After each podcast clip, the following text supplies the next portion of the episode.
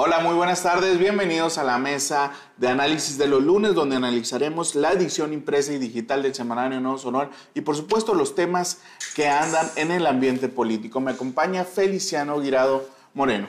Hola, muy buenas tardes. Tengan todos ustedes y bienvenidos. Vamos a ver ahorita cómo tiñe el verde con ustedes a ver cómo se sienten y pues los estamos escuchando. ¿no? Así es, nos acompaña eh, como invitados especiales de esta mesa Luis Martín Guzmán y Carito Martínez. Buenas tardes, ¿cómo están?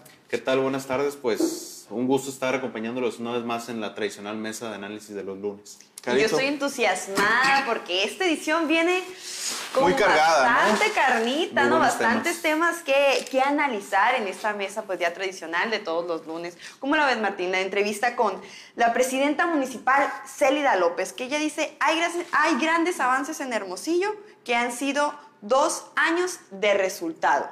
Sí, claro que sí, esto lo comenta principalmente porque, bueno, para ser alcaldesa del partido Morena, que sabemos bien que en el estado de Sonora no han sido bien recibidos. Tenemos el claro ejemplo de Navajo y Cajeme, para que ella, la presidenta municipal de la capital de Sonora, sea la mejor valuada de, pues, de todo el estado, pues es bastante destacable, ¿no? A pesar de que en su, su actitud o, cosas que ella ha hecho mediáticamente, ha, dividido, ¿no? ¿no? No sé cómo la vean ustedes, ha dividido entre, ay, me gusta su actitud, su originalidad, que ella misma lo mencionó en la entrevista, también ha habido personas que no están tan de acuerdo en su manera de moverse mediáticamente, pero ahí lean la entrevista donde nos, nos dice que también es parte de su esencia y con lo que batalla continuamente con su equipo, más bien cómo su equipo la lidera a ella en ese aspecto. Y otra pregunta que me, que me llamó mucho la atención fue que habla sobre Durazo. Efectivamente que ella menciona, bueno, yo creo que la duda sí queda de si apoyo no Durazo porque, como ella misma menciona, al ser ella la alcaldesa de la capital, siempre va a estar en la encuesta de, ah, es, puede ser posiblemente candidata a ser gobernadora del estado. Y pero ella reitera que ella apoya fuertemente a Durazo, dice que va a ser su, a lo mejor su compañera, compañera de fórmula en Hermosillo en caso de que quiera la reelección, le va a coordinar la campaña dice que de, de una u otra forma ella va a apoyar a Alfonso Durazo. Dice, Alfonso Durazo es el único perfil, no hay otro perfil. Yo siempre le he dicho desde un principio y por varias razones. Y también comenta que no le tiene miedo a la, a la reelección, sino que le tiene respeto. Así es. Sí, sí. Ah, bueno, respecto a eso, sí, ella comenta que no es algo que lo tenga seguro. Realmente ella está esperando a diciembre a que el, al pueblo de, Hermosillo, la gente de Hermosillo diga, ah, bueno, sí, no, depende de los resultados. ¿Ha habido resultados en los dos años? Sí, pero pues todavía no se sabe si la gente la va, la va a querer otros tres años en, la alcaldía. Pues yo digo que eso estaría por verse, tendrían que decidir muchísimas cosas. Ala, no, no sé cómo la veas tú, ves como candidata, de que es una candidata y un perfil fuerte, lo es pero lo es 100% posible que llegue o se dé una reelección de Morena con, con Celida López como candidata? Bueno, pues primero el partido Morena tendría que, pues, eh, regular sus, sus, procesos internos, sus documentos básicos, porque la reelección pues no está permitida en este momento en Morena. Está en un proceso de renovación de dirigencia, posiblemente vamos a ver que va a haber algunos eh, candados que se abran de torno al 2021. Y definitivamente en toda la entrevista Feliciano, ella menciona la posibilidad de la reelección. Si es un tema que está sobre la mesa, sin embargo, pues ella dice que dependerá también, aparte de la evaluación que ella haga, de la medición de cara a la ciudadanía, eh, de lo que decida Durazo. Si la quiere, ya sea coordinando la campaña como compañera de fórmula o bien como eh, parte de su gabinete, que también no se descarta que ella sea una colaboradora cercana en la que viene. ¿no? Célida es célida, lo que sea cada quien. Eh, a ver, vamos viendo los datos. A ella ya le pidió Durazo, Alfonso Durazo le solicitó que fuera la carta en Hermosillo para reelegirse. Obviamente esto también está pasando en el PRI con Ernesto Gandra y Ernesto el Pato de Lucas. Ambos eh, son de alguna manera gladiadores políticos, ambos eh, son, este, pues tienen su potencial electoralmente hablando. Eh, aquí la situación es de que Célida es Célida porque es muy hábil, muy inteligente y con todo respeto la palabra vaga política. Es una persona que sabe negociar, es una persona que tiene palabra. Sin embargo, obviamente yo siento, Alan Luis, Carito, yo siento que está subiendo la canasta, está subiendo el valor de su candidatura, decir, bueno, está bien, yo no quiero, voy a decidir hasta diciembre, voy a evaluar. Obviamente está bien evaluada la señora, o sea, está bien evaluada Celia López. Va a poner sus condiciones para qué? Obviamente apoyo para la campaña, va a, va a requerir, y obviamente ella ve por su equipo. Es una mujer muy congruente, muy leal con sus eh, colaboradores, y ella quiere a Nanette Ruiz como diputada. Ella quiere a este, Edgar. Edgar Zayar como diputado. Es una situación que a ella le preocupa y le ocupa. Y ella va a negociar para que ellos dos, cuando menos, sean candidatos. En las fichas de negociación, probablemente ahí yo veo que está manejando mucho el nombre de alguien que no es eh, morenista, que es independiente, como Barraza. Norberto Barraza. Norberto Barraza inclusive lo menciona ella en su afán de decir, como bien dices tú, si existe la posibilidad de que se vaya a coordinar la campaña de Alfonso Durazo, pues ella está proponiendo a Barraza o está proponiendo al secretario del ayuntamiento, va a proponer otros nombres, pero en la mesa le dicen que no, ¿no? O sea, a ella la quieren. Que al principio, eh, bueno, hace un año cuando se hablaba de la posibilidad de la reelección, eh, yo pensaba que Celia López estaba impulsando al equipo para, eh, pues, encarecer o, bueno, acrecentar sus fichas de negociación, pero ahorita yo veo más posible inclusive la reelección, ella se empoderó de la capital, se empoderó como alcaldesa de Morena y creo que el haber permitido que otros liderazgos de su comuna hayan crecido es un respaldo importante para lo que ella logre.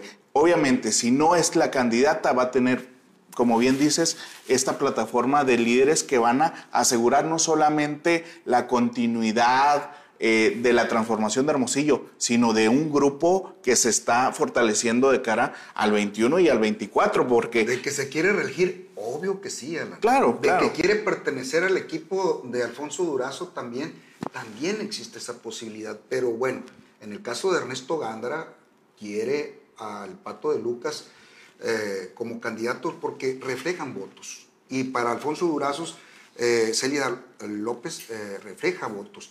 Va a estar esa situación. Obviamente, eh, Celia aspira a ser gobernadora Y suspira. suspira a ser gobernadora. Obviamente, si se le presenta la coyuntura, por supuesto que la va a ganar.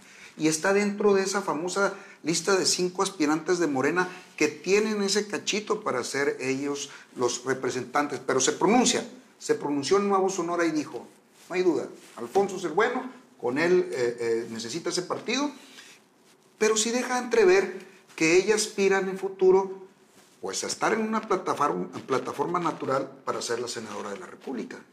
Y ya dijo, voy a ser senadora, dijo. Sí.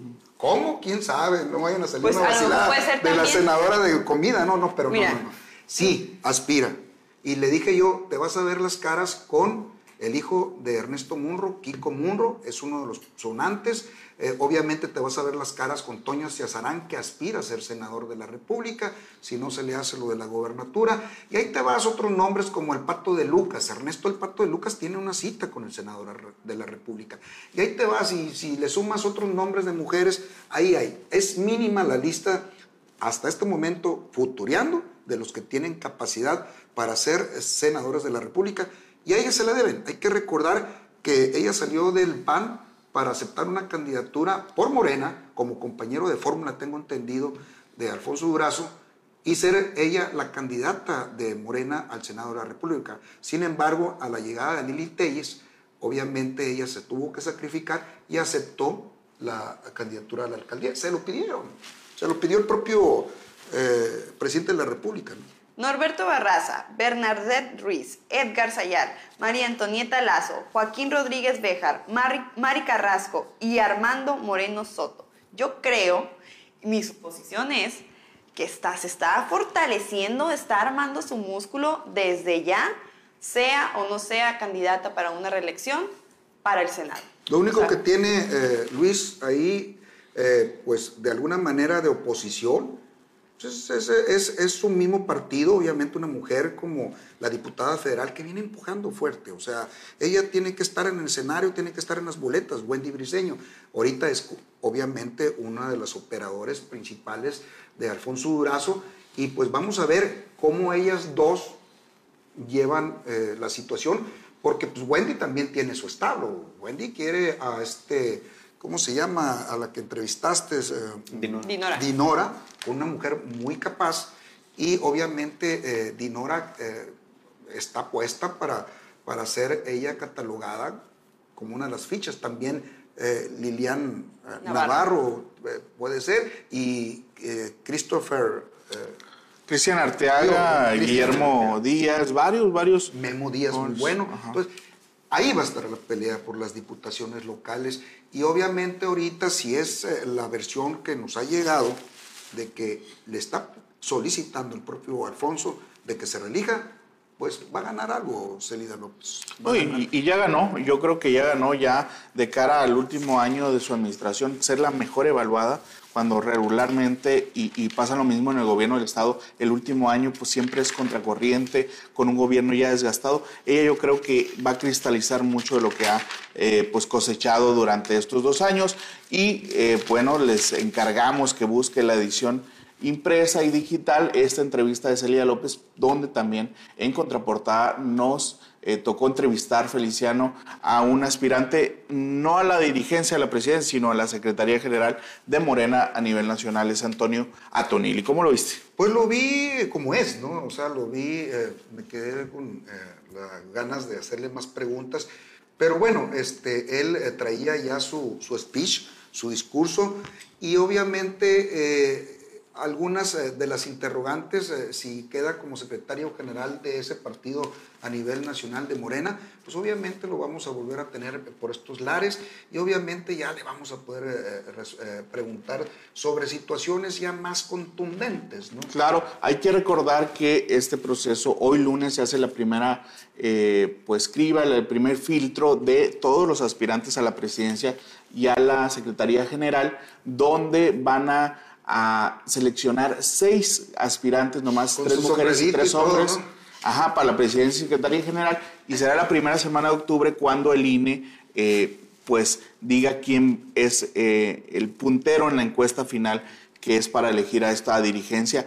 Está impugnado ahorita el tema de la paridad de género, porque hay que recordar que en las dirigencias debe estar un presidente y una secretaria general, o una presidente y un secretario general. Pero lo primero, dice él, es ganar la encuesta y ya después vemos lo de tribunales. ¿Cómo lo vieron ustedes, jóvenes? Un obradorista, como él se menciona, de Hueso Colorado, ¿no? Sí. que mencionó muchas veces que todo aquel que pertenece al partido son obradoristas. y, y bueno, los obradoristas dice que buscan el, el bien del, del pueblo de México. Eh, bueno, Le es- faltó es un una, persona- es un personaje una autocrítica. Yo siento que le faltó más autocrítica hacia su partido. Eh, rehuyó, obviamente, pues a no a, a mencionar de que eh, las gentes que han estado obrando mal en ese partido, este, en el caso de Navajoa, Obregón, o sea, Navajoa con Chayito, Chayito Quintero. Quintero, Obregón, Empalme. Eh, Lo vi muy Guaymas, desinteresado respecto a ese sí, tema. Como, que, él no le nomás quería llegar y, ay, pues hay que se encargue la fiscalía, yo ahorita lo que vengo es a ser eh, eh, el secretario de Morena. O sea, no lo vi realmente interesado con la situación de Morena en Sonora. Esa impresión me Sí, dio. eh, eh, dio buen discurso, ¿no? Pero bueno. Sí, reiteró mucho respecto en- en- durante la entrevista que a él no le interesaban muchas cosas, él solamente quería ser el secretario general de Morena y esperemos que de entrada, de entrada, pues por no buscar la presidencia, ¿no? Ya el solo hecho de, de rehusarse bueno, a, es bueno, a la ¿eh? dirigencia. Es bueno, sí, trae buen él, él- él discurso. tiene autocrítica cuando señala los errores que ha hecho como partido, como movimiento Morena a nivel nacional. Sin embargo, cuando le preguntamos por las posibles reelección o los señalamientos de corrupción de algunos eh, pues representantes populares de Morena a ¿no? locales, él dice que de parte de quién, dice no, o sea, como, lo, como un eh, tema mediático que, que, se ha utilizado y ha sido también la defensa de aquí de los morenistas locales, ¿no? Y eh, también dice, dice, perdón, que no hay señalamiento o no hay lumbre que no tizne, ¿no? Un señalamiento de, de corrupción y que lo ideal sería... Yo le entendí ahí que si hay señalamientos, algo debe de haber. Entonces, claro. Así se lo entendí yo. Que lo ideal sería, lo ideal sería que los próximos candidatos de Morena no estuvieran señalados. Sin embargo, dice que hay que esperar lo que dicen las autoridades encargadas. Que iba a tener, eh, iban a tener cuidado para seleccionar a los nuevos candidatos a las diputaciones locales que salieron pésimos en Sonora. Todos los diputados locales del Congreso tienen eh, algo extraño, algo raro en su trayectoria como diputado de esta legislatura, de cualquier partido, PRI, PAN, PRD, eh, de los partidos que estén ahí ahorita controlando el Congreso del Estado, quedan mucho a deber. Y por lo tanto nosotros le preguntábamos que si iba a tener más cuidado en seleccionar obviamente a los candidatos eh, para las presidencias municipales y diputaciones locales. Y él salía con lo mismo, no, no corresponde. Eh, o sea, y, y, no sé dónde, el único requisito es que ahora sí deben de ser más de, de obrador.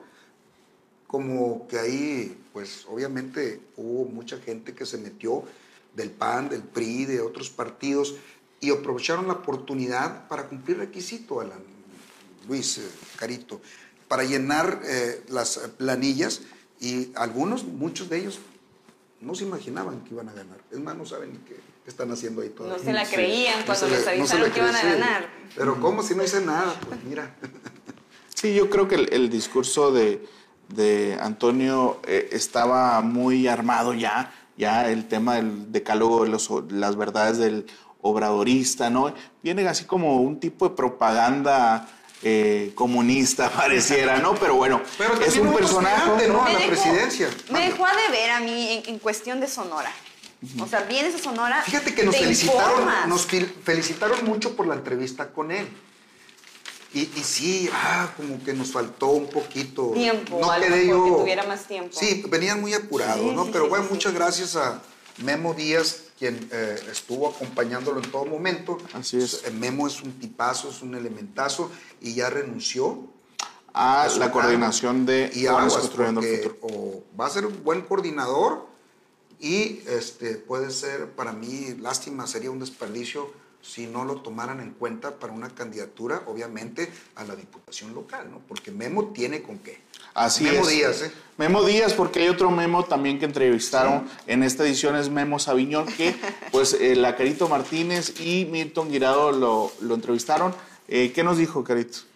Pues mira, se trata de salirse del molde. Él es el director de comunicación del Instituto Sonorense de la Juventud. Para mí ha sido uno de los eh, invitados más auténticos que hemos tenido, o sea, sin pelos en la lengua, lo que le preguntabas te lo mencionaba directamente. Él tiene trayectoria desde muy formada de sociedades de alumnos, de liderazgo.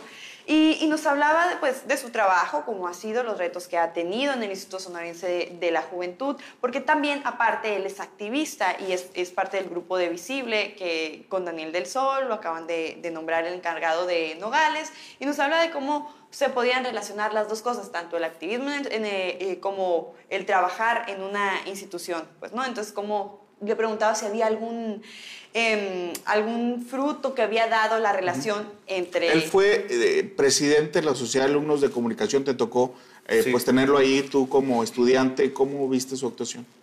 Pues siendo sincero, eh, me tocaron los dos últimos años de su, bueno, los dos años que son de que de alumnos.